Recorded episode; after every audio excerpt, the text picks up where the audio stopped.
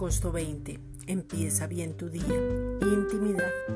La intimidad es tener una relación muy estrecha y de gran confianza. En la intimidad viene el conocer, saber, comprender, enterarse, comunicarse y relacionarse con la gracia, o sea, con Jesucristo mismo. Conocer a Jesucristo, el que resucitó, el que dio su vida por ti y por mí, el que te da el poder, el que te sentó en lugares celestiales, el que te dio autoridad, hace que tengas intimidad.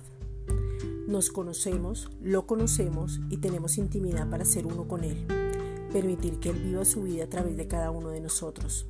En esa relación de intimidad podemos contar hasta lo más mínimo, expresar los sentimientos y emociones, saber que no estamos solos.